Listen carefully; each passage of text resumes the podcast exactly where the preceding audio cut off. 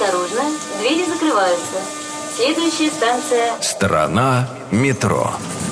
К 80-летию московского метрополитена. Станция московского метрополитена Новослободская создавалась как подобие сказочного грота. Главное сокровище Новослободской – 32 витража из цветного стекла. Сегодня станция освещена достаточно ярко, но раньше здесь свет был приглушенным. Тем эффектнее выглядели подсвеченные изнутри фантастические узоры. Эти волшебные картины были искусно выполнены в Риге из стекла, которое обычно используется для создания витражей в костюмах.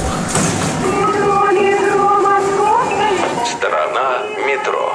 Что скрывается под землей? Полная версия по субботам с 6 вечера, а также в любое время на сайте Радио Маяк и в подкастах iTunes.